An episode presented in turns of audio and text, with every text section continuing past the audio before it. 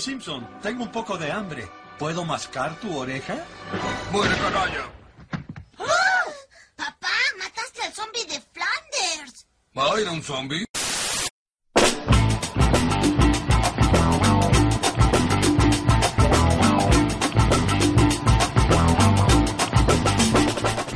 Hola a todos, bienvenidos nuevamente a una edición especial de Se cae de Maduro, el podcast dedicado a la nada misma o a un poco de todo en general.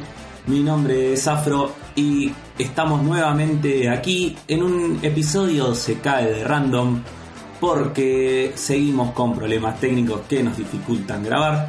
Seguimos en la lona, Speedy no nos da tregua, y estamos buscando la manera de poder volver a grabar, de poder volver a ofrecerles el podcast que les ofrecemos semana a semana.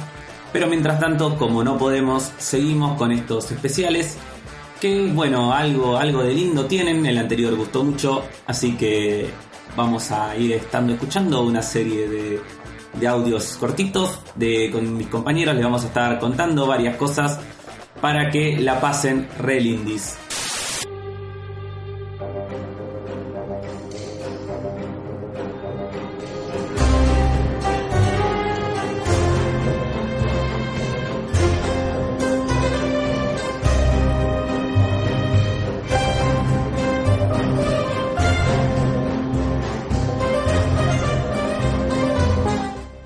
De Maduro, episodio 31, y me toca recomendar. Así que esta semana les voy a hablar sobre Astral, un webcomic que arrancó hace casi un mes, si mal no recuerdo, y que ya va por el tercer casi cuarto capítulo. Para aclarar, esto es autobombo porque el webcomic es de mi autoría integral, así que lo escribo, dibujo, pinto, rotulo y cago a trompada yo sola. Si lo quieren mirar, eh, tienen que entrar a una página que se llama Tapastic, eh, la dirección se las voy a dejar en los comentarios si alguno la pide, porque la verdad que no les voy a mandar a tipear. Y ahora les cuento de qué se trata Astral. Es un viaje ácido lleno de criaturas de una mitología cuestionable y una historia que nos remonta al año 1017 después de Cristo, cuando un ser sobrenatural conocido como el último druida encerró todos los males de la Tierra en el cuarto velo. En 2001 una brecha se abrió y desde ese entonces alguien ha estado cazando y matando a los errantes, que son criaturas fantásticas que tienen como deber natural proteger a la humanidad y el planeta. El lobo blanco, un demonio astral que resulta ser el héroe de grandes y chicos, descubre el plan macabro de esta organización conocida como la Orden de Sombras y debe desbandarla junto a Dante, un chico que recibe el poder del elemental de fuego, y Dani, una brujita ñoña. La historia está narrada entre cuatro ciudades ficticias de una Argentina paralela y va a ser extendida en dos cortometrajes animados y el webcomic original, que lo pueden encontrar en la dirección que voy a dejar después en los comentarios.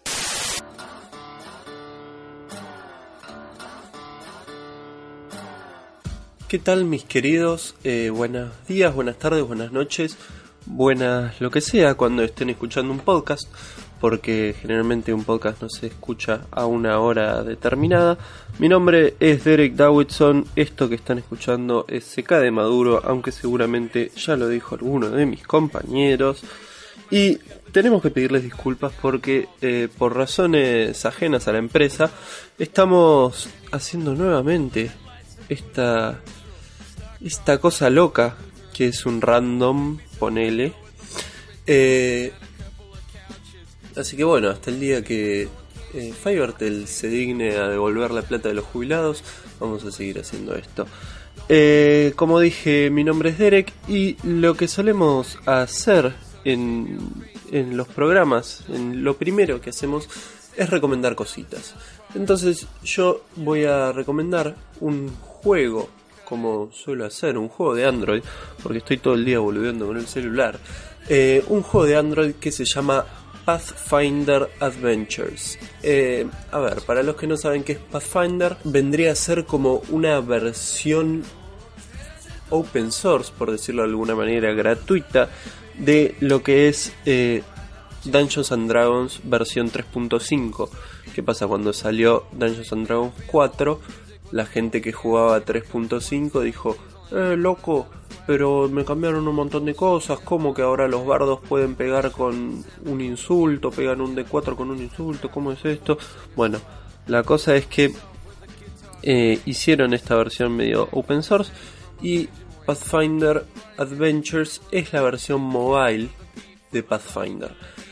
A ver, ¿qué, qué tiene de bueno este juego? Primero que además de ser de rol es de cartitas, así que tiene todo lo que quieren los Derex.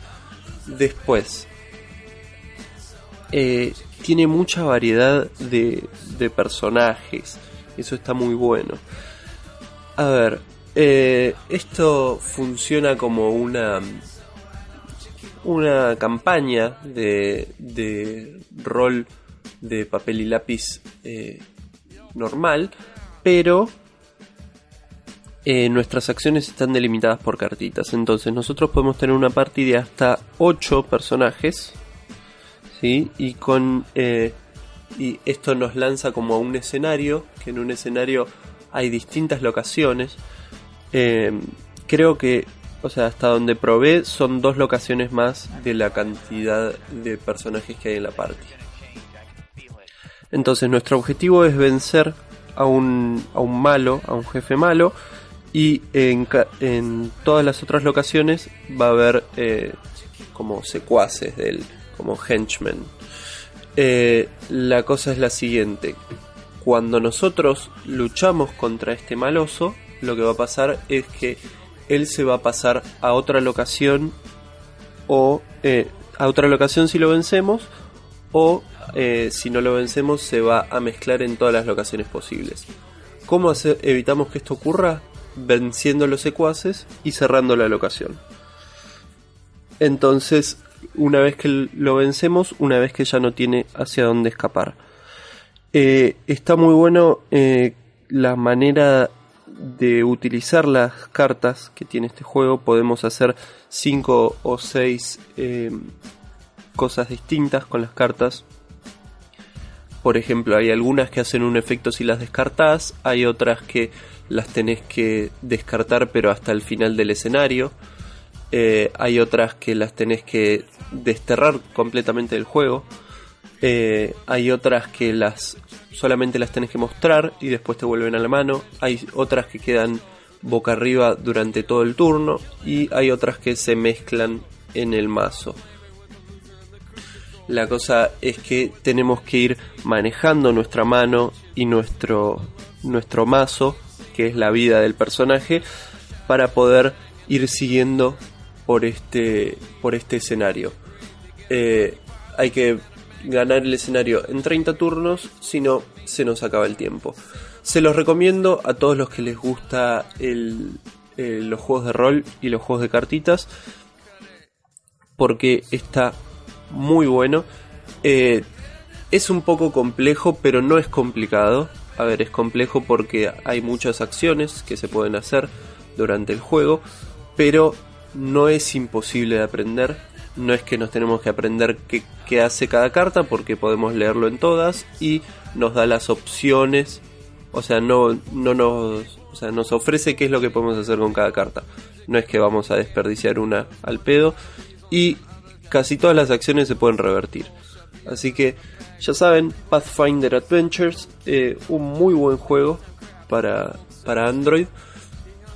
Eh, y bueno, esa fue mi recomendación de la semana. Ahora, en un ratito vamos a hablar de algo que también se podría llamar recomendación, pero eh, me quiero extender un poquito más. Ya está. ¿Qué está? Vos, bordea el campamento. Vos, quema los jeeps. Vos, solta a las chicas. ¿Y vos? Yo soy muy cagón. Todos nuestros programas generalmente comienzan con una recomendación.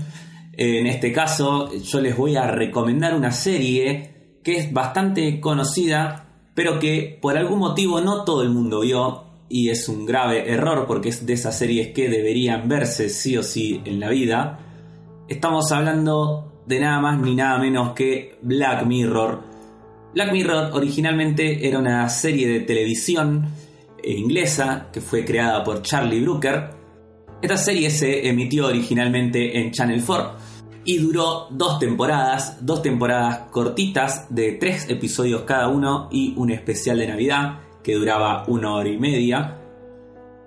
¿De qué se trata Black Mirror? Es una serie de antología que esto quiere decir que cada capítulo es una historia independiente, autoconclusiva y que generalmente, la gran mayoría de las veces, por no decir todas, no tiene ninguna relación con las demás. El formato es bastante similar al que veíamos en series como Cuentos Asombrosos o La Dimensión Desconocida, que son las dos grandes inspiraciones para Black Mirror, en especial de Twilight Zone. Esta serie, ¿por qué se llama Black Mirror? Porque eh, este espejo negro lo que intenta mostrar es un reflejo oscuro de nuestra sociedad. Estamos frente a una serie de ciencia ficción que nos muestra cómo la tecnología que existe actualmente, mal utilizada, puede terminar en lugares bastante, bastante turbios y el futuro puede no terminar siendo ese lugar brillante y hermoso que todos esperamos, sino algo muchísimo más turbio. La primera temporada es espectacular, la segunda es espectacular y la tercera, que se estrenó hace poquito por Netflix, es espectacular también. Es una serie totalmente redonda y con muy pocos capítulos como nos tienen acostumbrados los ingleses con este formato extraño de hacer temporadas como se les canta y no guiándose por ningún formato establecido. Pero bueno, eh, ¿por qué estoy hablando de Black Mirror? Porque quizás saben que después de haberse cancelado la serie allá por el año 2013, la, parecía que no íbamos a tener nunca más nada, hasta que el 24 de septiembre de 2015 nos enteramos que Netflix, nuestro todopoderoso Salvador, y ojalá que algún día sponsor oficial del programa, se encargó de comprarla y renovarla por 12 capítulos para una primera temporada, para una tercera temporada, perdón.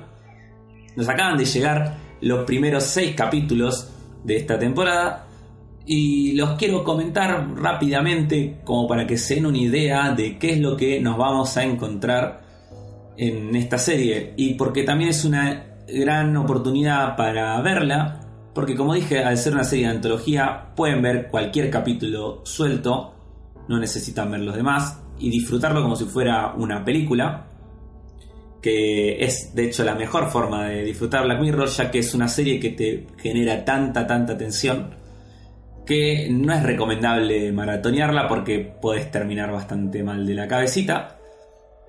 Así que bueno, eh, vamos a hacer un repasito por los seis capítulos que tenemos eh, actualmente en Netflix de la tercera temporada. El primero de ellos es Nosedive, que nos muestra un futuro en el cual todo se rige bajo una red social en el cual las personas se dan puntaje entre sí mutuamente lo cual parecería nada distinto a nuestro, nuestro presente, pero acá la particularidad es que toda la sociedad funciona en base a esto, lo que quiere decir que si tu puntaje no es alto, no podés acceder a ciertas comodidades, como alquilar un auto, como comprar una casa, como entrar a determinados lugares, por lo que nuestra protagonista está súper obsesionada por llegar a pertenecer a las personas que tienen 4.5 o más de promedio.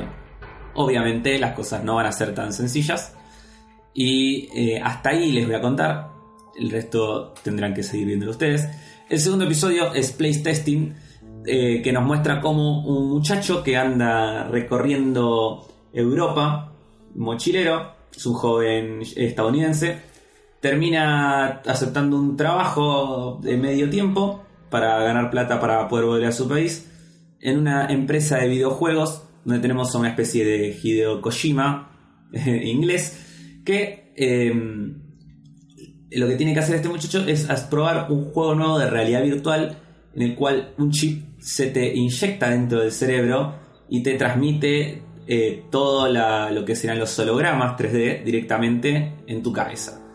Los van a usar para hacer un juego de terror que con un sistema que te lee la mente, reconoce tus miedos y va adaptándose en tiempo real de forma inteligente. Ya con esto sabemos que nuestro protagonista la va a pasar súper mal. Y así va a ser. Es un capítulo de terror que está muy muy interesante, con una premisa muy interesante y un final que nos va a caer de culo. Eh, Shut Dance, mi capítulo favorito de esta temporada.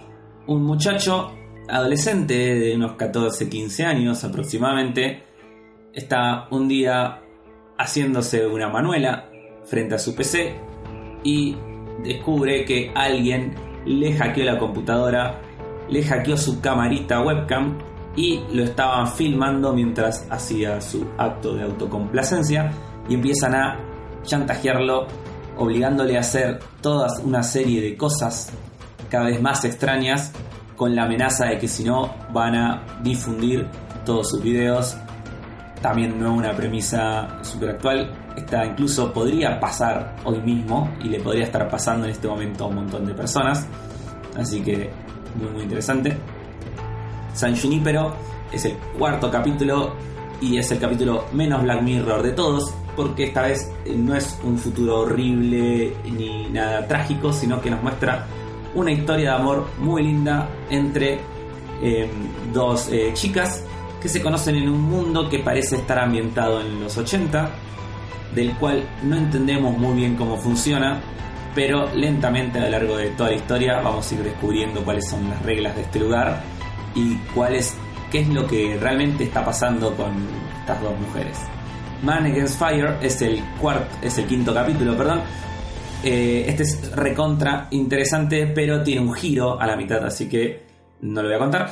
Eh, solamente decirles que nos muestra la historia del protagonista, que es un soldado que en un futuro lucha contra eh, unos monstruos que ellos llaman cucarachas, que son como zombies.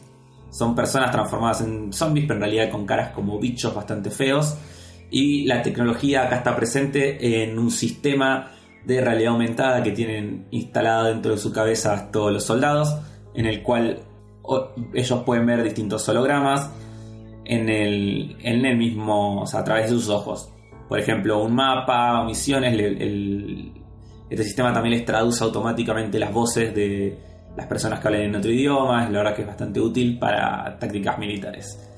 Y el último episodio que es Hated in the Nation o Odio Nacional, como le pusieron en castellano, es una película prácticamente porque dura una hora y media y tiene un ritmo de película además.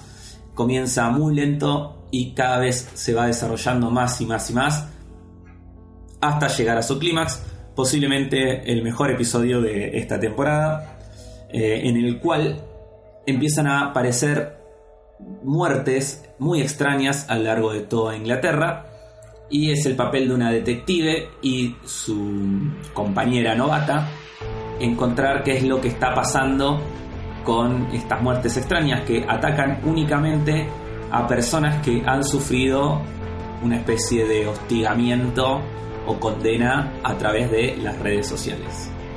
Así que bueno, estos son los seis episodios de la tercera temporada de Black Mirror. Lo tienen en Netflix. Está filmado en 4K también para los que tengan televisores con esta tecnología. Eh, hiper recontra recomendado. Una de las mejores cosas que pueden hacer con su tiempo libre es ver Black Mirror si no lo hicieron todavía. No sé qué están esperando. Apenas termine de escuchar este podcast, quiero que corten, vayan y se claven ya todos los capítulos de Black Mirror, pero no al hilo porque recuerden que van a terminar del orto.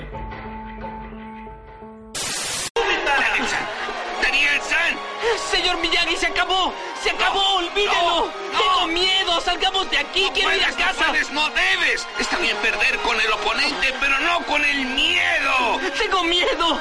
Tengo Ay, miedo de él. ¿Entiende que quiero que haga?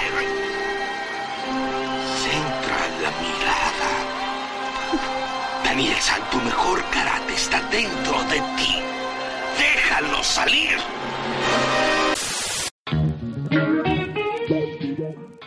En esta sección que se llama Este fin de semana fui a ver, eh, que creo que ya es una sección en algún, algún podcast, eh, un saludo a los chicos de Demasiado Cine que eh, hacen Anoche Vi. Bueno, la cosa es, este fin de semana fui a ver la película El Contador con el señor Ben Batfleck y con John Bernal y J.K. Simmons. A ver, em, si alguien alguna vez vio eh, alguna película de Bourne, no estamos ante, ante algo muy distinto. Solamente que eh, el protagonista eh, es, es autista y es un contador. Fin. Ah, me olvidé que estaba Anna Kendrick, chicos, perdón. Eh, sí, está Anna Kendrick en la película. Eh, ya escucho eh, escucho erecciones de parte del público masculino del podcast. Eh, lo que pasa es lo siguiente, este señor eh, Ben Affleck resulta que es un contador eh, autista, como dije, que lo que lo que pasa es que es contador de distintos cárteles y distintas eh, asociaciones criminales alrededor del mundo. ¿Y eh, qué pasa? Cuando alguno eh, rompe alguna promesa o hace falta al código de, conducta de, Ben Affleck, eh, este se pone medio loquito y va y los caga tiros a todos. Así como les digo. Eh, hay una explicación de por qué sabe ir a cagar a tiros a la gente. Pero voy a dejar que lo descubran en la película. A ver, eh, ¿qué pienso de esta película? Está. La verdad que está bastante bien. O sea, me gustó. Me gustó. Eh, está bien filmada. Eh, el personaje de, de Ben Affleck está bueno, te saca alguna que otra sonrisa, a veces con su incomodidad. Pero yo creo que el que mejor actúa en la película es eh, John Berndal. Eh, la verdad es que el chabón la rompe toda. O sea, de hecho, él es el único que tiene como un momento emotivo. Además, eh, bueno, y Jake Simmons en un momento también. Pero él ya sabemos que la rompe demasiado. La cosa es que John Bernal está muy bien en el personaje que hace. Eh, le sale muy bien hacer de, de loquito. Pero este es, es un loquito distinto porque es como un loquito pasional. Va haciendo como los distintos tipos de loquitos. Primero hace el loquito, mira cómo me cojo tu mujer. Después hace el loquito, mira cómo me mataron a mi mujer y voy y los mato a todos. Y ahora hace del loquito, che, mira qué capo que soy. Eh, nada, se las, se las recomiendo si la enganchan. No sé si es tanto para ir a verla al cine. Eh, creo que la acción garpa em, en el cine. O sea, si vas a ver una película de acción el cine, la pasás bien porque pum, pum, tiros, cosas, boom. Eh, pero no hay una razón especial por la cual ir a ver al cine esta película. Si tenés en tu casa un Surround 8.25 que te suena hasta lo que estaba comiendo el director en el momento de la toma, eh, sí, dale para adelante, hermano. Si no, eh, y bueno, te tiene que gustar mucho o Ben Affleck o, o la acción o esas cosas. Em, es una historia simple también, eh, por lo cual funciona. Em, así que si la enganchan, el contador, eh, vayan a verla porque mal no la van a pasar. Eh, y porque, no sé, es, es Batfleck vieja, qué sé yo. Eh, aguante la vida y aguante la ficción. Somos actores, queremos actuar. Y todas esas frases que se dicen en estos casos. En un ratito les voy a estar eh, contando más cosas sobre la vida, el amor y muchas otras cosas lindas más. Jaime, Sí, señora. el niño tiene sed y no hay naranjas. Pero Tan le va a encantar por su gran sabor a naranja. No se lo merece. Quiero más. Por eso siempre tengo tan.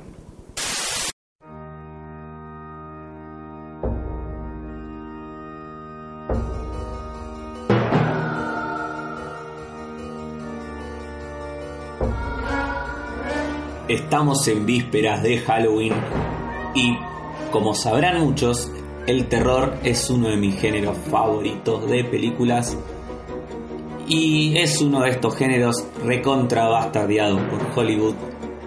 De 100 películas que salen, una sola está buena. Encontrar buenas películas de terror cada vez es más y más difícil, por lo que me propuse recomendarles a todos ustedes, queridos oyentes, 5 películas de terror modernas, o sea, del 2010 para acá, que realmente vale la pena ver. Son 5 películas que no están en ningún orden en particular, no se trata de un ranking y que no la juzgo en base a el miedo que te da, para mí no se trata de eso el cine de terror, de hecho casi ninguna película de mi adolescencia en adelante me dio me ha llegado realmente a dar miedo, sino pura y exclusivamente en su calidad fílmica, o sea, en su calidad como película. La primera de ellas que voy a recomendar es It Follows. It Follows es una película bastante, bastante interesante con una premisa muy original porque lo que nos muestra es un monstruo que puede tomar la forma de cualquier persona. Entonces, puede ser alguien que conozcas, alguien que no, puede aparecer en cualquier momento y si te agarra te mata. Pero ¿cuál es la gracia de esto? Que este bicho te va a perseguir para siempre durante toda tu vida y nunca vas a saber si te está siguiendo o si no. Toda la película es una alegoría a las enfermedades de transmisión sexual porque así es como se transmite el fantasma de It Follows una vez que la única forma de zafar que existe es pasarle el fantasma a otra persona, esto es teniendo sexo con ella, y una vez que se lo pasás, el fantasma va a empezar a seguir a esa persona. El problema es que esa persona después se lo debería pasar a otro, porque en cuanto ella, el fantasma, la alcance y la mate, va a volver a buscarte a vos. Por lo cual, ni siquiera habiendo pasado el fantasma, vas a saber nunca si el día de mañana, tal vez en un futuro, dentro de muchísimos años, este bicho venga a buscarte a quererte comer. Es una película de terror con mucho terror psicológico, más que nada, eh, y que a mí me parece fantástica, tanto las actuaciones como lo bien logrado que está en varias escenas en particular, porque no tiene jumpscares, no se basa en eso, sino que vamos a tener escenas, por ejemplo, están los protagonistas charlando o haciendo su vida, y de lejos vemos nosotros como espectadores como una persona se viene acercando, cada vez se acerca más y más y más, y nunca sabemos, tanto nosotros como la protagonista de la película, si se trata de un, un fantasma que ha tomado la forma de esta persona, o de una persona que simplemente está caminando en esa dirección. Por lo que la paranoia es casi constante. La siguiente película es The Babadook, una película australiana del 2014 que está en Netflix, si no me equivoco, y It Follows también estaban por lo menos hasta hace un tiempo, no sé si siguen estando. Esta película nos cuenta la historia de una madre soltera, eh, en realidad viuda, que eh, tiene que lidiar con su hijo que es recontra problemático, un típico niño problema que se la pasa bardeándola en el colegio, hace quilombos en la casa. El pibito es medio Macaulay Culkin de mi pobre angelito, uno de ese estilo, así de salvaje y de creativo además. Y un día eh, la madre, el pibito le pide leer un cuento, la mina agarra un libro que se llama The Babadook, que es un libro bastante siniestro, El pibe se asusta, ella tira el libro, pero el libro empieza a aparecer y sigue apareciendo, no importa cuántas veces lo tire. Y el Babadook de la historia se va haciendo presente en distintas formas, mientras ella cada vez va perdiendo más y más la razón. Es de nuevo una película con muchísimo terror psicológico, eh, con una actuación de la puta madre de Essie Davis, que es eh, la que hace de la madre, que realmente te logra transmitir la sensación de lo mal que la está pasando todo el tiempo, porque su vida es un asco, su vida es muy chota, le pasan muchas desgracias, sufrió muchas gracias y además la pasa mal constantemente, y nunca sabemos si realmente eh, todo lo que está pasando en la película es un fantasma o es eh, ella que está perdiendo la razón por el estrés que le provoca el- su día a día constante. También muy muy recomendada. eh, de nuevo, no esperen cosas que te salten a la cara y no la juzguen por cuánto se asustaron, sino lo que disfrutaron esta historia y todos los apartados técnicos que tiene. La siguiente película que quiero recomendar es The Witch, La Bruja. Es una película bastante nueva, es del año pasado, del 2015. Salió a finales del año pasado. Eh, y está ambientada en el año 1600, donde hay una familia de colonos en Estados Unidos que deciden irse a vivir solos al medio de la nada y al parecer son azotados por una bruja que vive en el linde del bosque donde ellos están viviendo. Eh, de nuevo, terror psicológico, muchos silencios, la película usa muy muy bien los silencios y la atmósfera, tiene una de las atmósferas más opresivas que vi en ninguna película, un uso de los colores espectacular y unas actuaciones del carajo, sobre todo de el cast de los chicos. Eh, Anna Taylor Joy, que es una, una chica, debe tener unos 15 años eh, aproximadamente, se pasa actuando y el personaje que hace ella eh, realmente es muy muy zarpado. Eh, mucha gente no le gustó por lo mismo que decía antes, se esperaban más monstruos, más sustos y no se trata de eso. Es la película más con el, la película de terror con el clima más parecido al Resplandor, a The Shining, la clásica película de Kubrick que he visto. Son muy similares eh, en atmósfera más que nada, en, el estilo de terror, o sea, en lo que buscan mostrar, porque te intentan reflejar ambas la locura de los personajes y cómo estos eh, pueblerinos, ¿no? Estos colonos que vivían en una época hiperreligiosa empiezan a, a pensar que todo lo que les está pasando es por culpa de los propios pecados de ellos o de alguno de los miembros de la familia que es el verdadero pecador o el que tiene el nexo con la bruja. Realmente retrata muy bien tanto lo que era el, eh, el contexto histórico de esa época como las creencias religiosas y paganas que habían y los mitos populares también folk. Eh, hiper recomendada mucho. Véanla, por favor.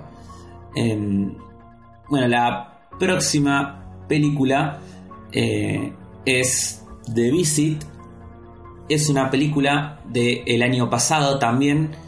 Y es una película dirigida por mi amigo M. Night Shyamalan, eh, mejor conocido por haber filmado películas como Sexto Sentido, Señales y después todas mierdas. Eh, ¿Qué es lo que pasa? Parecía que M. Night Shyamalan nunca más iba a sacar una película buena hasta que sacó esta. Que está recontra buena esta película. Se la tienen que verla sinceramente, eh, nos cuenta cómo dos hermanos van a visitar a sus abuelos que no los habían conocido nunca. Es la primera vez que van a visitarlos porque viven muy lejos. Van solos ellos dos. Y empiezan a pasar cosas muy, muy raras en la casa de los abuelos. y hasta último momento no entendemos qué es lo que pasa básicamente y, y la atmósfera de la película es recontra perturbante. De nuevo acá no hay esta, no pasa, no es un terror en el sentido de cosas que te asusten, ni monstruos, no van a ver de esas cosas, pero sí es muy incómoda toda la película. Momentos donde realmente la vamos a pasar mal por nuestros protagonistas, eh, que además actúan súper bien los dos chicos, que son do- dos, dos pibitos, una, una chica un poco adolescente y un pibito de aproximadamente 12-13 años. Eh, la pasan muy mal y está muy muy bien llevado todas estas cosas. Además, eh, está filmada de una manera muy original porque la piba quiere ser cineasta, entonces estaba filmando un documental con toda la secuencia cuando ella conoce, van conocer a sus abuelos, por lo que la película es un cámara en mano, pero filmada como un documental. En- hay entrevistas a los personajes, distintas secuencias. eh, es muy, realmente muy interesante cómo está filmada. Y es el regreso triunfal quizás de M. Night porque eh, el año que este año no si no me equivoco el año que viene está por sacar otra película que también pinta muy bien así que ojalá que el hindú no se cope y vuelva a hacer lo que nos enamoró por primera vez no la última película que voy a recomendar es Don't Bread eh, No Respires. Es la más nueva de todas. Es una película que salió hace muy poco que es también dirigida por un capo llamado Fede Álvarez, que es el director de la remake de Evil Dead, y una de las grandes promesas del cine de terror. Eh, nos cuenta, la sinopsis es muy sencilla, un grupo de pibes, adolescentes de veinteañeros, entran a robar a la casa de un viejo que vive solo y que encima es ciego y tiene una herencia de mucha guita en algún lugar de su casa. Entonces ellos dicen, esto va a ser una boludez, no va a pasar nada. ¿Qué pasa? Que el viejo era ex militar y es una suerte de Daredevil y los empieza a cazar dentro de la casa.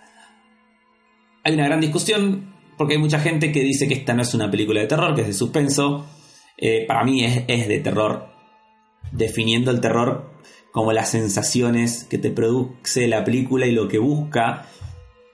En este caso, transmitir el miedo que sienten los protagonistas todo el tiempo. No es necesario que haya un monstruo, no es necesario que haya algo paranormal. Eh, esto es una sensación de horror ante algún hecho eh, que no digo normal, pero un hecho que puede ser perfectamente posible en la vida en la vida real y que a partir de esta sinopsis tan básica, esta premisa va escalando cada vez más y más hasta llegar a un punto de tensión que es eh, alucinante.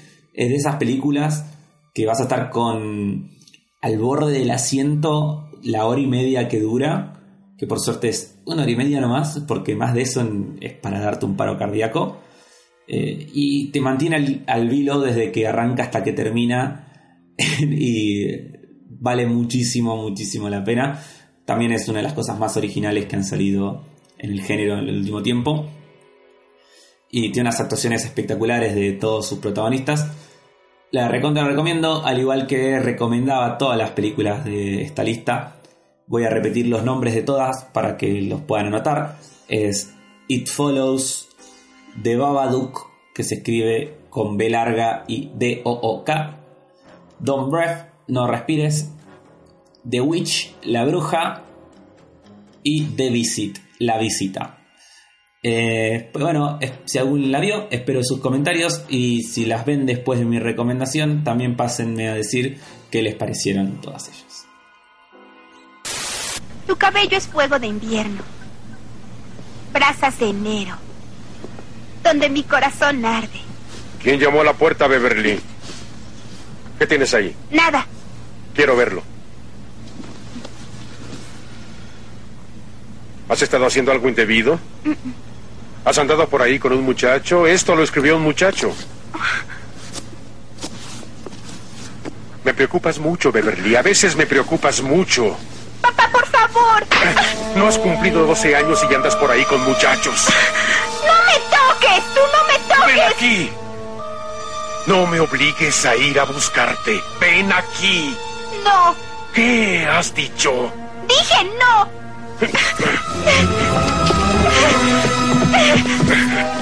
¡Vuelve aquí enseguida, Beverly! ¡Vuelve aquí o te juro que te arrancaré la piel!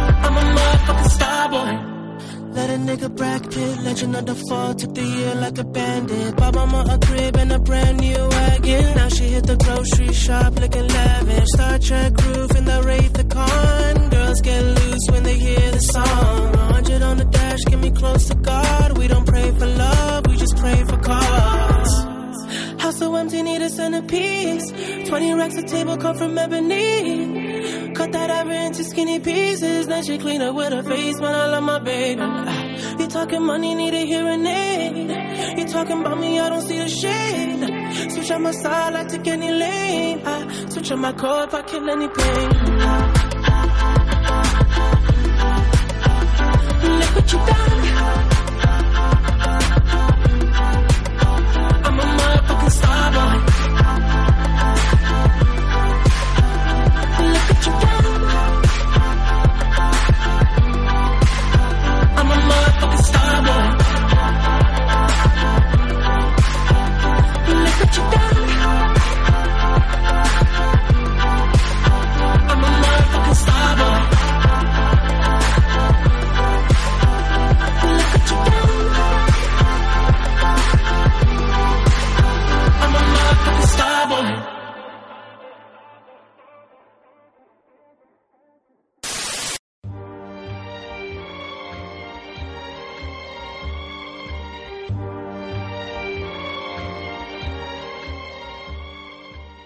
Sí, eh, ¿qué tal? Quería comentarles eh, una reflexión que estuve haciendo estos días, porque no todo en la vida son juegos de cartitas y cómics, ni esas cosas, sino que eh, también a veces pienso, como diría Lelutier, sano ejercicio.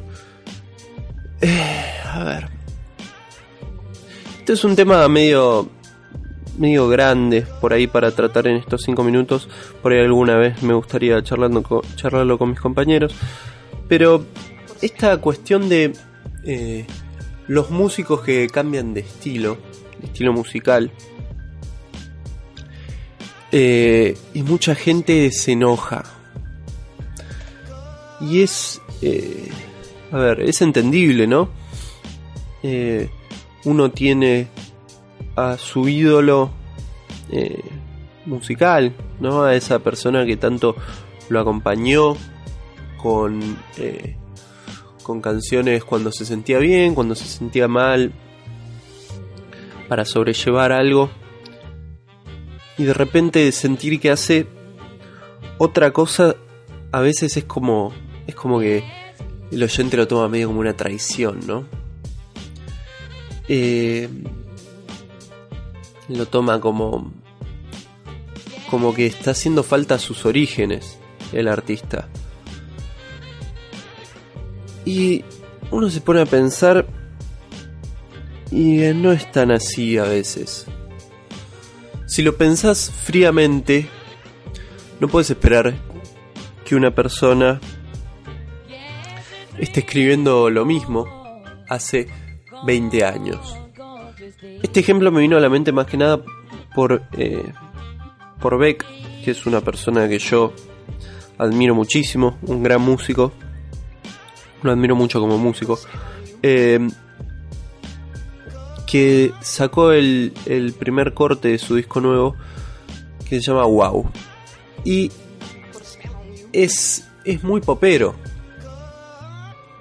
A ver, si alguien le- no le podemos discutir nada musicalmente, es al señor Beck Hansen, porque el tipo está hace 20 años cambiando su estilo musical, adaptándose, y sin embargo sigue manteniendo su, eh, su ser.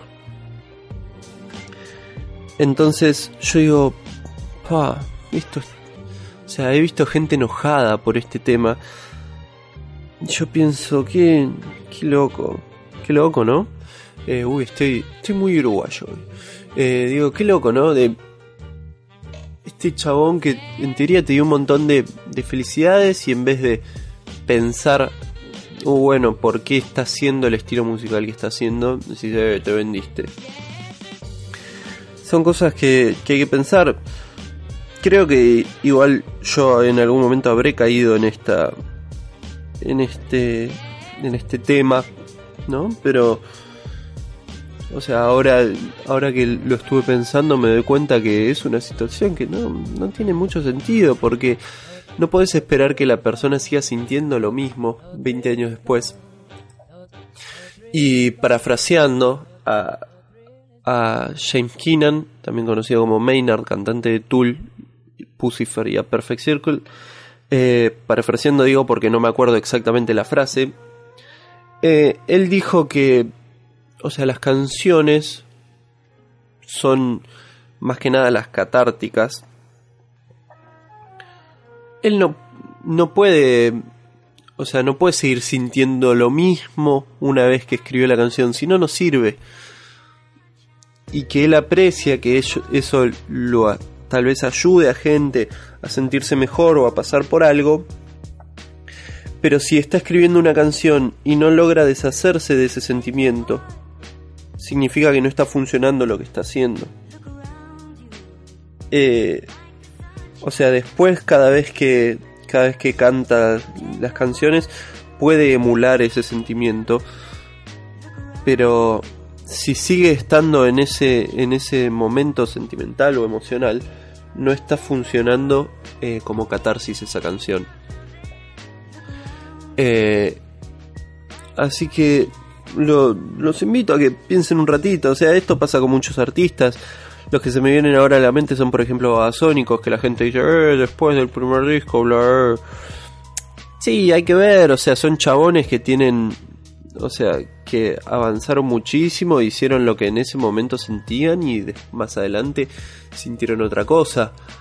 Eh, pasa, bueno, ya yendo para un lado más comercial, hace poco tuvimos eh, en mi trabajo, tuvimos la suerte de trabajar con el polaco, que es, para los que no lo conocen, eh, es un artista de cumbia, eh, que ahora está haciendo algo que es más, que es más reggaetonero, pero bueno, esto pasa porque ya él hacía cumbia villera hace 15 años, cuando la cumbia villera estaba como, o sea, era lo que, lo que se escuchaba. Y ahora que bajó muchísimo, porque no me digan que ahora se escucha la misma cumbia que hace 15 años, el tipo tiene que hacer lo que, o sea, lo que está de, lo que se escucha para ser escuchado, o sea, porque, no sé, no sé, le pintó, qué sé yo. Y entonces está haciendo algo más reggaetonero y la gente lo, lo bardeó mucho por eso. O sea, me cansé de. Yo soy el, el CM de, de la página de mi trabajo y me cansé de borrar comentarios bardeándolo. Gente que sale de su vida para ir y comentar Aguante Luca Prodan y ACDC. Y hermano, no sé, que. eh, a ver. Eh, fíjate, pensalo. Es lo que, lo que se el consejo que se me ocurre darles. Eh, piensen si verdaderamente el artista les debe algo, ya sea un escritor, un dibujante, eh,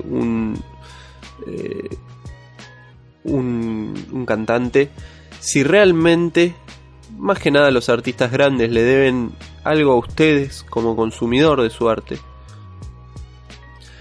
si están en deuda con ustedes y si realmente ti- tienen que hacer lo que ustedes quieren o lo que ellos sienten que fue lo que llevó a que les guste en el primer momento.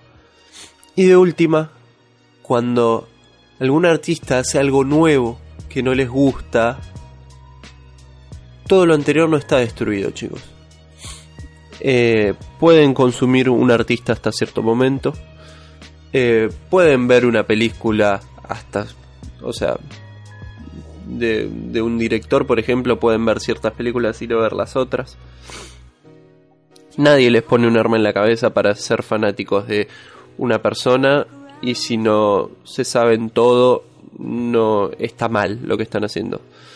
Consuman lo que les gusta y no consuman lo que no les gusta aunque esté hecho por la misma persona. Eh, con eso me mm, cierro esta idea, me despido. Quiero mandar eh, algunos saluditos, eh, más que nada a todos los que están diciendo que nos extrañan, que nos quieren escuchar de vuelta. Ya pronto vamos a volver, chicos, lo prometo. En especial un gran saludo a nuestro amigo Diego Soler, que, que me habló por privado. Eh, nada, está, está bueno saber el reconocimiento de pares, uno siempre lo disfruta muchísimo, más que nada si eh, el reconocimiento viene de, de alguien que hace un programa que, te gusta tanto como eh, creo que a nosotros tres nos gusta la tortulia. O sea, yo siempre me encuentro mi, mi momentito semanal para, para escucharlo, generalmente los martes a la noche. Eh, así que nada, eh, les recomiendo que, que vayan a escuchar la tortulia si no lo escucharon, o que escuchen el programa que nos, que nos invitó, bah, que estuvimos de invitado a Diego. Ya pronto en algún momento tal vez podamos tener a Sebastián también, quién sabe. Eh, o, podamos hacer algo más loco y podamos eh, hacer un, un programa de toda América. ¿Quién sabe? Eh, les mando un saludo y los queremos mucho y los extrañamos.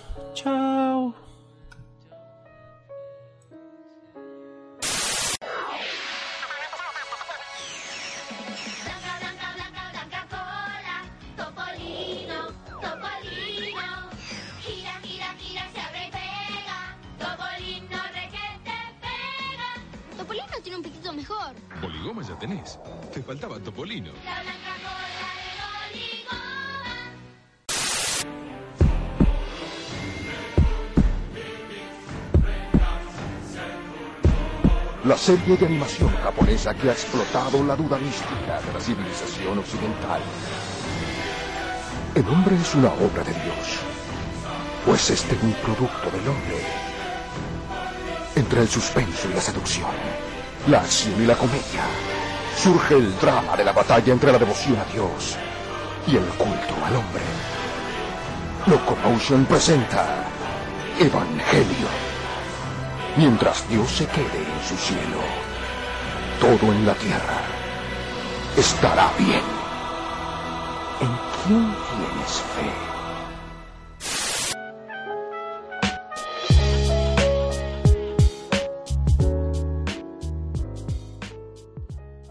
Faltan dos meses para el 2017 y la ficción promete mucho. Bueno, promete mucho si les gustan las mismas cosas que a mí. En realidad esto iba a ser todo de Marvel, pero no puedo dejar de mencionar el primerísimo primer punto de la lista. Lo primero que va a pasar en el año, después de que nos levantemos todos con la resaca de Año Nuevo encima, va a ser el estreno de la cuarta temporada de Sherlock, el primero de enero. The Six Touchers se va a llamar el primer capítulo. Probablemente sea una adaptación de la historia corta que se llama Los Seis Napoleones, donde un tipo rompe seis bustos de Napoleón buscando una perla negra. Gatis y Moffat dicen que esta temporada va a ser la más oscura, y conociéndolos hay que empezar a creerles desde ya. Bueno, siguiendo con la joda, el 17 de marzo Netflix va a sacar al cuarto Defender en su serie en solitario. Finn Jones va a ser Iron Fist en su historia de origen y vamos a ver por primera vez plasmado el personaje de Colleen Wing, que es la compañera de Misty Knight en los cómics. No voy a decir que va a estar buena porque ya lo dije con Luke Cage y aparentemente la mufé y todos lo sabemos. El 5 de mayo llega la segunda parte de la fase 3 de Marvel, Cinematic Universe, y arranca con Guardianes de la Galaxia Volumen 2, que ya estrenó un tráiler que la rompe y si no lo vieron vayan a buscarlo porque se están perdiendo de mucho. El 7 de julio se estrena Spider-Man Homecoming con Tom Holland en el papel de Peter Parker, y hablamos pronto y al pedo porque Zendaya no va a ser Mary Jane Watson, sino una Michelle que podría ser González, pero todavía no sabemos. Aparece Robert Downey Jr. como Iron Man, porque puede, obvio, y a la joda va Marisa Tomei como la tía May porque aguante todo y qué hermosa mujer. En algún momento por acá, eh, señalando el calendario, Netflix va a estrenar la serie en solitario de The Punisher, que dicen que va a ser más violenta que la segunda temporada de Daredevil. Viene con la vuelta del personaje de Karen Page y otros dos personajes que ya están confirmados son Jigsaw y Microchip o Microchip. La esperamos con los brazos abiertos y con ganas de ver sangre. Después de esto va a llegar Thor Ragnarok el 3 de noviembre, que van a estar Thor, Loki, Sif y Hulk, así que más o menos vamos dando una idea de por dónde va a ir la cuestión, pero nadie sabe nada todavía, así que no voy a hablar al pedo. Y al final de todo, o antes de esa película, no se sabe, llega el evento más ambicioso de esta gente hasta el momento. Juntan a Daredevil, a Jessica Jones, Luke Cage y Iron Fist en la serie que se va a llamar The Defenders.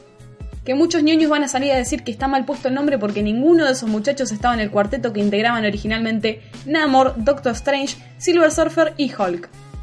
Bueno, nos importa un carajo la fidelidad del cómic porque nos dieron un teaser con Nirvana de fondo, y nos promete que van a hacer interactuar a cuatro personajes que ya nos gustaron en solitario. La miniserie va a tener 8 capítulos en contraposición a las otras 4 series que tenían 13. Personajes que vuelven de Daredevil vuelve Stick, Foggy Nelson y Claire Temple. De Jessica Jones vienen Malcolm Ducasse, Trish Walker y Sherry Hogarth. De Luke Cage viene Misty Knight y seguramente vayan a agregar alguno más después de que estén en Iron Fist o agreguen algo más de Luke Cage.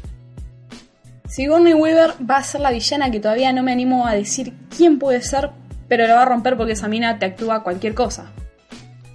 Otro que viene a la joda es el mismísimo Punisher, porque re podemos meter 5 personajes importantes de Marvel y 7 secundarios en 8 capítulos de una hora de duración y encima agregar a Weaver y no me dan los números. O es lo mejor que le pasa al universo Marvelita Netflix, o abarcamos un montón y no apretamos nada. Igual les tengo fe, suena bien todo. Espero que no se les vaya la mano. ¿Entienden? La mano, porque dicen que los enemigos van. Ok, chao. Mi 2017 va a estar lleno de grititos agudos y emociones fuertes. Ahora quiero saber qué expectativas tienen ustedes sobre todo esto. Si siguen o van a seguir alguna de estas cosas que tiré. Si se viene algo que les encanta y lo quieren contar, dejen todo en los comentarios. Bueno, esto fue el hype de Mechi para 2017. Espero que les haya gustado. Chao. Corre, corre, corre, que nadie te pueda alcanzar. No me podrás atrapar. Soy el hombre de jengibre. ¡Eres un monstruo! El único monstruo aquí eres tú. Tú y esos personajes de cuentos de hadas que arruinan mi mundo perfecto. Ahora dime, ¿dónde están los otros? ¡Cerdo! He tratado de ser paciente con ustedes, pero mi paciencia ha llegado a su límite. Dime o te arrancaré. No, los botones no, no mis botones. Eh, vomita. Entonces cuéntame quién los oculta. De acuerdo, te lo cuento. ¿Tú conoces a Pimpón? ¿A Pimpón? Sí, Pimpón. Sí, es un muñeco muy guapo y de cartón. Sí, se lava su carita con agua y con jabón. ¿Con agua y con jabón? Sí, se lava la carita. Se lava la carita con agua y con jabón. Milord, lo encontramos.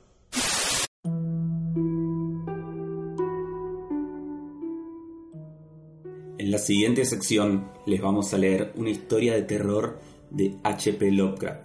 Se titula La decisión de Randolph Carter.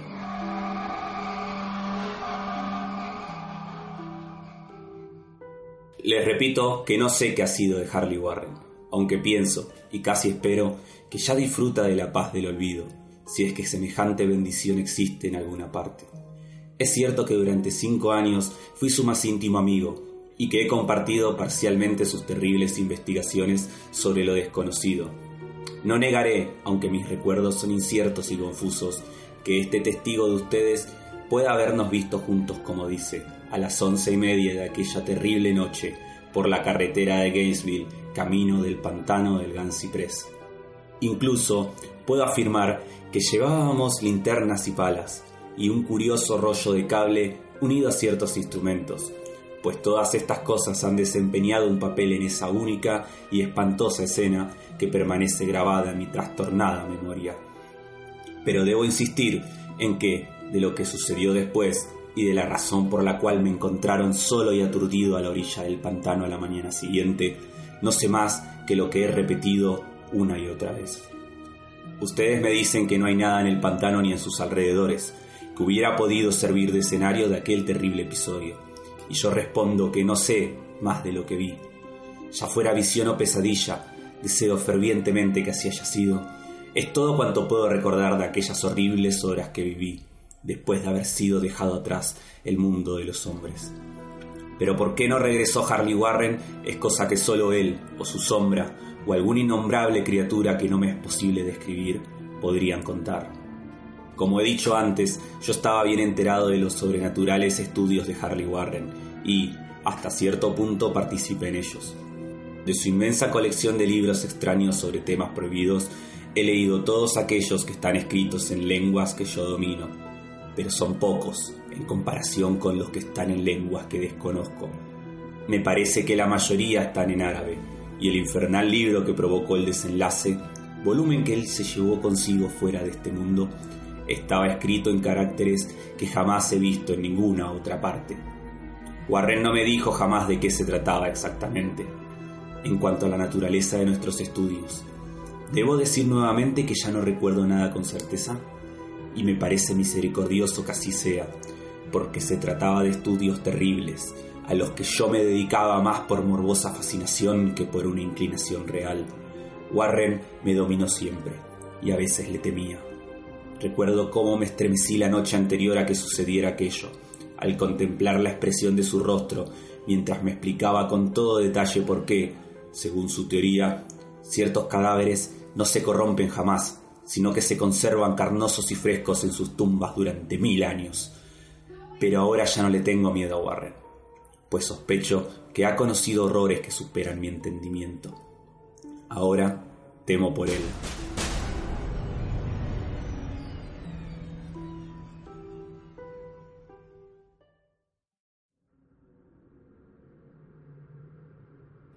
Confieso una vez más que no tengo una idea clara de cuál era nuestro propósito aquella noche.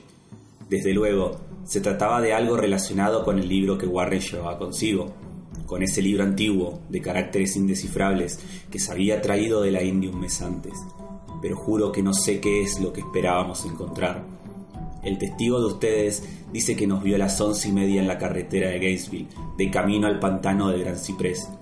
Probablemente es cierto, pero yo no lo recuerdo con precisión. Solamente se ha quedado grabada en mi alma una escena, y puede que ocurriese mucho después de la medianoche, pues recuerdo una opaca luna creciente ya muy alta en el cielo vaporoso. Ocurrió en un cementerio antiguo, tan antiguo que me estremecí ante los innumerables vestigios de edades olvidadas. Se hallaba en una hondonada húmeda y profunda, cubierta de espesa maleza, musgo y hierbas extrañas de tallo rastrero, en donde se sentía un vago hedor que mi ociosa imaginación asoció absurdamente con rocas corrompidas. Por todas partes se veían signos de abandono y decrepitud.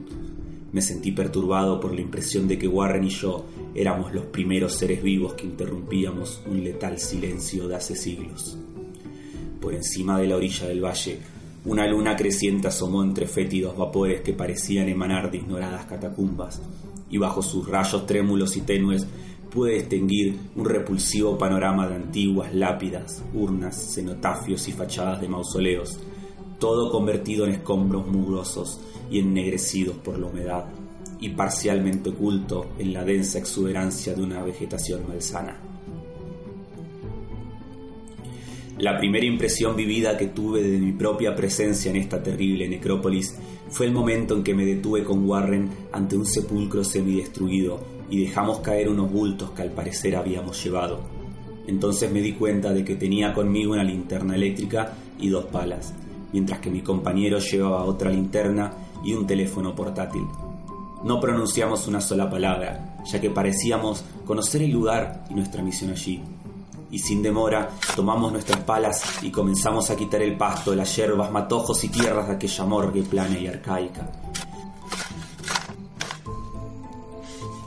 Después de descubrir enteramente su superficie, que consistía en tres inmensas losas de granito, retrocedimos unos pasos para examinar la sepulcral escena.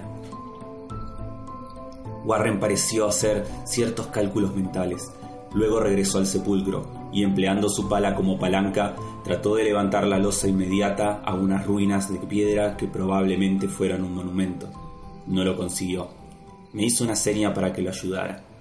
Finalmente, nuestra fuerza combinada aflojó la piedra y la levantamos hacia un lado. La losa levantada reveló una negra abertura, de la cual brotó un tufo de gases miasmáticos tan nauseabundo que retrocedimos horrorizados. Sin embargo, poco después nos acercamos de nuevo al pozo y encontramos que las exhalaciones eran menos insoportables. Nuestras linternas revelaron el arranque de una escalera de piedra, sobre la cual goteaba una sustancia inmunda, nacida en las entrañas de la tierra y cuyos húmedos muros estaban incrustados de salitre. Y ahora me vienen por primera vez a la memoria las palabras que Warren me dirigió con su melodiosa voz de tenor, una voz singularmente tranquila por el pavoroso escenario que nos rodeaba. Siento tener que pedirte que aguardes en el exterior, dijo, pero sería un crimen permitir que baje a este lugar una persona de tan frágiles nervios como tú. No puedes imaginarte, ni siquiera por lo que has leído y por lo que te he contado, las cosas que voy a tener que ver y hacer. Es un trabajo diabólico, Carter, y dudo que nadie que no tenga una voluntad de acero pueda hacer por él y regresar después a la superficie vivo y en sano juicio. No quiero ofenderte, y bien sabe el cielo que me gustaría tenerte conmigo, pero en cierto sentido la responsabilidad es mía, y no podría llevar un manojo de nervios como tú a una muerte probable o a la locura. Ya te digo que no te puedes imaginar cómo son realmente estas cosas, pero te doy mi palabra de mantenerte informado por teléfono de cada uno de mis movimientos. Tengo aquí cable suficiente para llegar al centro de la Tierra y volver. Aún resuenan en mi memoria aquellas serenas palabras, y todavía puedo recordar mis objeciones. Parecía yo desesperadamente ansioso de acompañar a mi amigo a aquellas profundidades sepulcrales, pero él se mantuvo inflexible. Incluso amenazó con abandonar la expedición si yo seguía insistiendo, amenaza que resultó eficaz, pues solo él poseía la clave del asunto. Recuerdo aún todo esto, aunque ya no sé qué buscábamos. Después de haber conseguido mi real aceptación de sus propósitos, Warren levantó el carrete del cable y ajustó los aparatos. A una señal suya, tomé uno de estos y me senté sobre la lápida añosa y descolorida que había junto a la abertura de cien descubierta. Luego me estrechó la mano, se cargó el rollo de cable y desapareció en el interior de aquel indescriptible osario.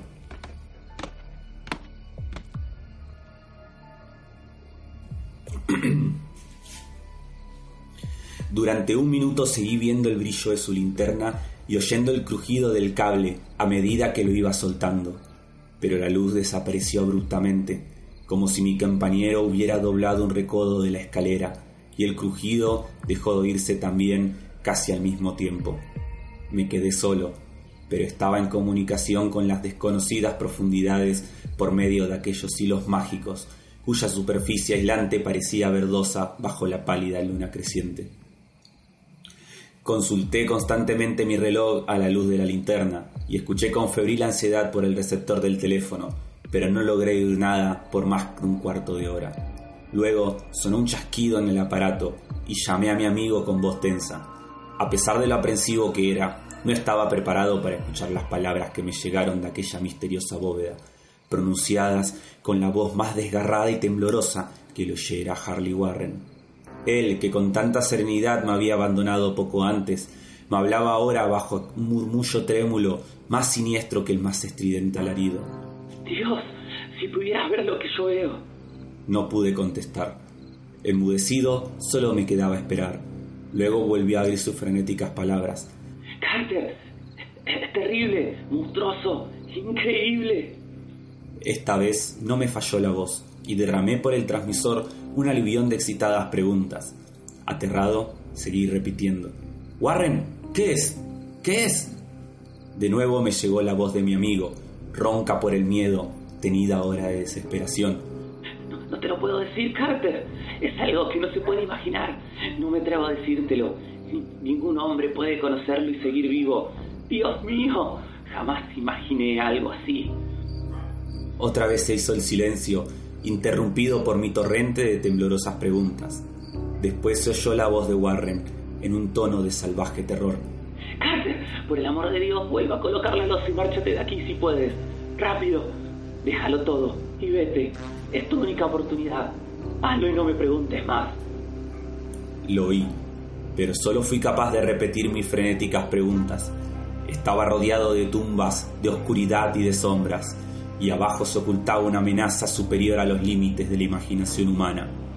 Pero mi amigo se hallaba en mayor peligro que yo, y en medio de mi terror sentí un vago rencor de que pudiera considerarme capaz de abandonarlo en tales circunstancias. Más chasquidos, y después de una pausa se oyó un grito lastimero de Warren. ¡Esfúmate! Por el amor de Dios, pon la lonza y esfúmate, Carter. Aquella jerga infantil que acababa de emplear mi horrorizado compañero me devolvió a mis facultades. Tomé una determinación y le grité, Warren, ánimo, voy para abajo. Pero a este ofrecimiento, el tono de mi interlocutor cambió a un grito de total desesperación. No, no puedes entenderlo, es demasiado tarde y la culpa es mía. Pon la lonza y corre, ni tú ni nadie puede hacer nada ya. El tono de su voz cambió de nuevo.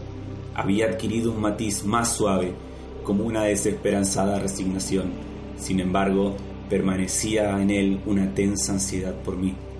Rápido, antes de que sea demasiado tarde. Traté de no hacerle caso. Intenté vencer la parálisis que me retenía y cumplir con mi palabra de correr en su ayuda. Pero lo que murmuró a continuación me encontró aún inerte, encadenado por mi absoluto horror. Carter, apúrate, es inútil. Debes irte. Mejor uno solo que los dos. La losa una pausa, otro chasquido y luego la débil voz de Warren. Ya casi ha terminado todo. No me hagas esto más difícil todavía. Cubre esa escalera maldita y salva tu vida. Perdiendo el tiempo. Adiós, Carter. Nunca te volveré a ver.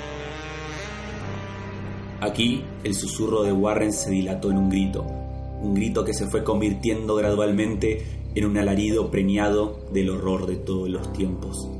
Malditas seas, criaturas infernales. Son legiones. Dios mío. Esfúmate. Vete. Vete. Después, el silencio. No sé cuánto tiempo permanecí allí, estupefacto, murmurando, susurrando, gritando en el teléfono, una y otra vez por todos sus eones. Susurré, murmuré, llamé, grité y chillé. Warren, Warren, contéstame. ¿Estás ahí? Y entonces llegó hasta mí el mayor de todos los horrores, lo increíble, lo impensable y casi inmencionable. He dicho que me habían parecido eones el tiempo transcurrido desde que oyera por última vez la desgarrada advertencia de Warren, y que solo mis propios gritos rompían ahora el terrible silencio. Pero al cabo de un rato sonó otro chasquido en el receptor. Agudicé mis oídos para escuchar. Llamé de nuevo. Warren, ¿estás ahí? Y en respuesta oí lo que ha provocado estas tinieblas en mi mente. No intentaré, caballeros, dar razón de aquella cosa, de aquella voz, ni me aventuraré a describirla con detalle, pues las primeras palabras me dejaron sin conocimiento y provocaron una laguna en mi memoria que duró hasta el momento en que desperté en el hospital. ¿Diré que la voz era profunda, hueca, gelatinosa, lejana, ultraterrena, inhumana, espectral? ¿Qué debo decir? Esto fue el final de mi experiencia y aquí termina mi relato. Oí la voz y no supe más. La oí allí, sentado, petrificado en aquel desconocido cementerio de la hondonada, entre los escombros de las lápidas y tumbas desmoronadas, la vegetación putefacta y los vapores corrompidos. Escuché claramente la voz que brotó de las recónditas profundidades de aquel abominable sepulcro abierto, mientras, a mi alrededor, miraba las sombras amorfas necrófagas bajo una maldita luna menguante. Y esto fue lo que dijo.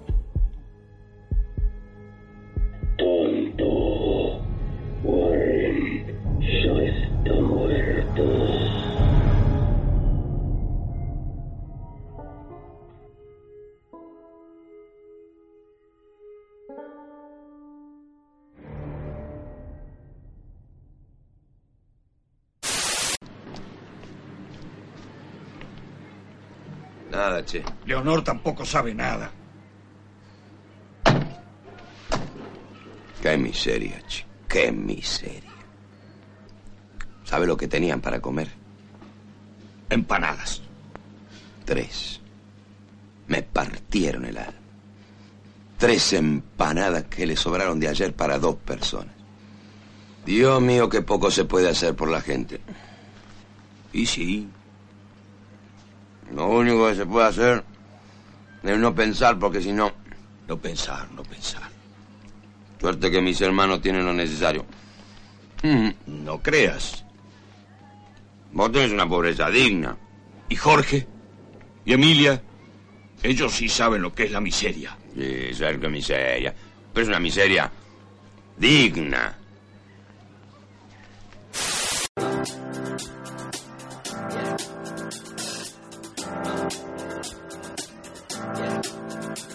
This feeling inside my bones. It goes electric wavy when I turn it on. Off from my city, off from my home. We're flying up no ceiling when we in our zone. I got that sunshine in my pocket, got that good soul in my feet. I feel that hot blood in my body when it drops. Take my eyes off of it, moving so phenomenally. You're more like the way we rock it, so don't stop.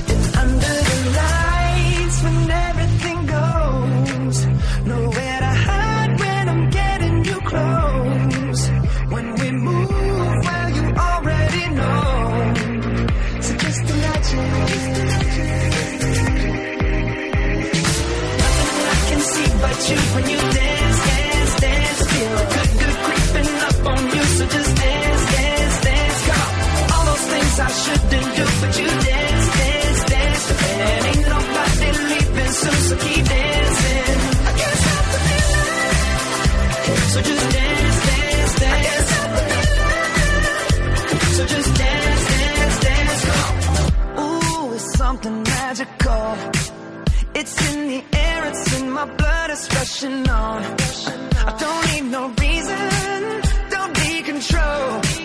I've got that sunshine in my pocket, got that good soul my body when it drops. Ooh, I can't take my eyes off of it, moving so phenomenally. You're more like the way we rock it, so don't.